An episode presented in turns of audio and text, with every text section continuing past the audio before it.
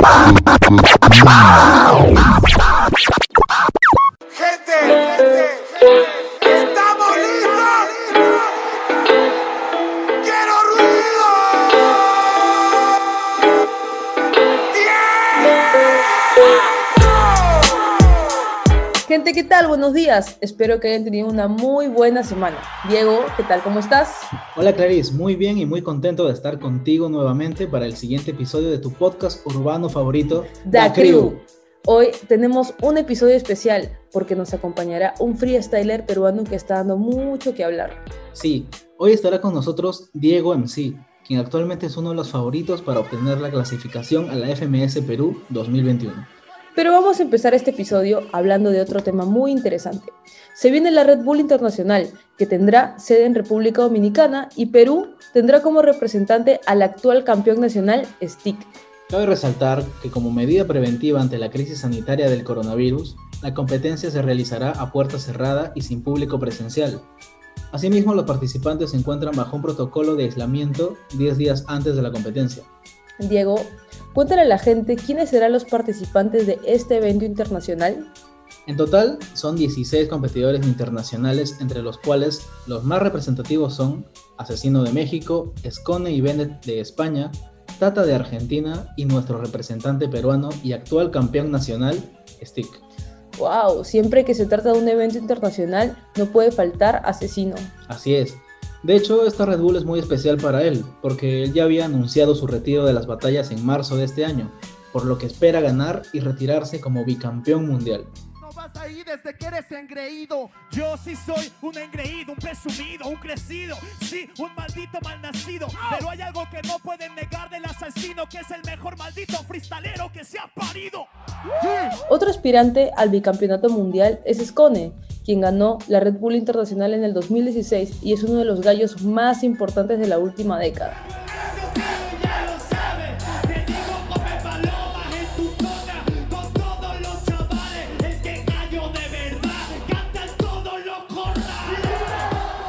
Tanto Asesino como Escone van a tratar de quitarle el título al actual campeón mundial, Bennett, que también aspira a ser bicampeón siendo uno de los más jóvenes de la competencia. Está todo con luces de neón. Tú que vacilabas de ser la superación. Si yo entré como reserva y me fui como campeón.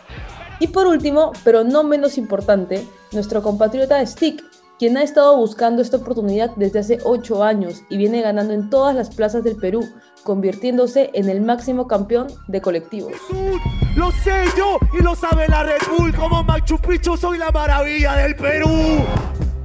Ahora vamos con la parte que todos estaban esperando, la entrevista con uno de los representantes más importantes del colectivo Rapstyle en Lima.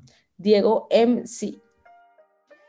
Hola Diego, ¿cómo estás hermano? Eh, bueno, en primer lugar, muchas gracias por venir, por estar con nosotros y queremos que la audiencia y la gente en general que también está entusiasmada contigo y que te sigue de cerca en tu progreso, conozca más de ti y se sienta más cercano a ti. Sí, muchas gracias a ustedes más bien por la, por la invitación. Y nada, acá estoy dispuesto a responder las preguntas que ustedes tienen para que las personas me conozcan un poquito más. Chévere.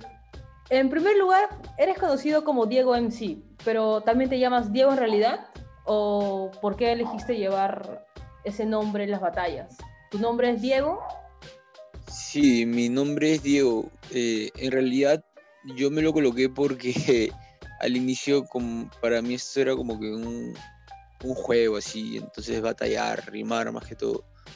Pero conforme fui como que ganando un poco más de experiencia y, y más competencias, este, ya no quise cambiarme el nombre de Diego porque sentí que iba a matar el, todo lo que ya había hecho con Diego si me cambiaba otro acá. Entonces decidí dejármelo así nada más. Ah, bueno, interesante. Digamos, o sea, tú te hiciste conocido en el colectivo Rapstyle, ¿no? Si no me equivoco. Eh, sí, solía bajar muchas veces a, a Rapstyle ahí con la gente y muy, muy buen colectivo en realidad. ¿Y dónde está ubicado este colectivo? O sea, ¿en qué consiste en realidad un colectivo? Porque de repente hay gente que no sabe lo que es un colectivo de freestyle, por ejemplo. ¿En qué consiste más o menos este tipo de competencias? Bueno, un colectivo es un lugar donde la gente baja a rapear y hay una organización, o sea, personas que se dedican a organizar esa fecha, por ejemplo, y convocan a las personas para que bajen a rapear y, y nada. Eso es básicamente un colectivo. Entonces, Rap Style tiene una organización también, la cual se dedica a crear las fechas y, y tiene bastante acogida por el público. Y de ahí eh, creo yo que se han creado prácticamente los mejores de- del Perú. Perfecto. Qué interesante. ¿Y eres un freestyler que también es fanático del rap? ¿O por ahí eres más de escuchar otros géneros? Eh, ¿O solo te gusta competir en el freestyle? En realidad escucho muy poco rap, para ser sincero. Escucho más otro tipo de música como salsa. O sea, sí, también escucho rap, pero si me ponen una balanza en qué porcentaje escucho más de música, escucho creo que 80-20 salsa por arriba. Interesante. Otro tipo de género. Eso es importante. Y digamos, cuando empezaste, ¿tuviste alguna referencia, algún referente eh, importante que te haya acercado al freestyle? O sea, ¿qué es lo que te acercó al freestyle? A mí me acercó, o sea, yo comencé como que jugando, como le dije, batallando con mi primo, pero a mí me marcó bastante cuando fui al internacional, o sea, como público acá en el Perú en el 2016. Ahí no rimaba absolutamente nada y lo vi a J ahí en el escenario, llegando hasta la final. Entonces me gustó bastante, dije, pucha, ¿por qué no intentarlo? Y, y de ese entonces lo intenté y nada, para mí como que ha sido un, un logro tener a alguien que, que yo tenía, por ejemplo, como J, como una persona que lo vi ahí mientras yo estaba abajo. Ahora en la, la regula anterior tenerlo ahí como si fuese un posible rival en la competencia, ¿no? compartiendo ahora con él. O sea, digamos, tú primero fuiste a la Red Bull, lo viste competir, llegó a la final y después lo tuviste como, com- como, como compañero y como rival. Alucinante. Claro, sí. ¿Cómo defines tu estilo de rapeo? Mm, mm, creo que algo novedoso acá en el Perú, porque no sé, yo lo veo como que algo un poco diferente, por eso que tiene el apoyo de mucha gente. Claro, o sea, tu ingenio eh, se basa más que todo en, en, qué, en, qué, en qué, sentido. O sea, ¿qué es lo que tú dirías que es tu fuerte? ¿El punchline, la métrica, el doble tempo, tu ingenio un poquito de todo? Creo que tengo un poquito de todo, no lo tengo tan desarrollado todo, pero sí tengo como que un poquito de todo y eso como que me hace un, un rapero que, o un batallador más que todo, un poco completo. O sea, sé que me falta pulir bastante, pero siento que estoy por buen camino. Y digamos ese estilo, o sea, ¿cómo practicas para subir tu nivel o para mantenerlo? Cuéntanos acerca de tu entrenamiento, por ejemplo. Mm, En realidad, eh, antes entrenaba muchísimo, antes entrenaba quizás un- una hora diaria o hora y media, así. Todos los días, todos los días, eh, acá en mi casa o quizás con mis amigos. Eh, pero ahora, últimamente, he cambiado bastante mi estilo de rapear. Más que todo, no es porque no quiera entrenar, sino por el tiempo que no me da. Pero estoy entrenando, por ejemplo, no sé, una hora cada tres días, una cosa así pero, pero igual me está yendo bien, entonces igual quisiera recobrar el ritmo de entrenamiento de antes, ¿no? Que era mucho mejor, pero siento que ahora me siento bien igual. Y con respecto a eso, ¿cuál fue el momento en el que dijiste, puedo dedicarme a esto? O sea, soy bueno y voy a meterle con todo al freestyle, a es- esto quiero ser, o todavía, no sé, de repente no te quieres eh, involucrar tanto al 100% en esto, o cómo es? En realidad, eh, a mí me marcó un quiebre este, cuando me enfrenté a Capone en el cruce de colectivos. Eh, ahí yo venía como que, no, o sea, no, no lo tomaba en serio para nada. Y me enfrenté contra Capone y le gané. Y Capone es, es un referente del freestyle.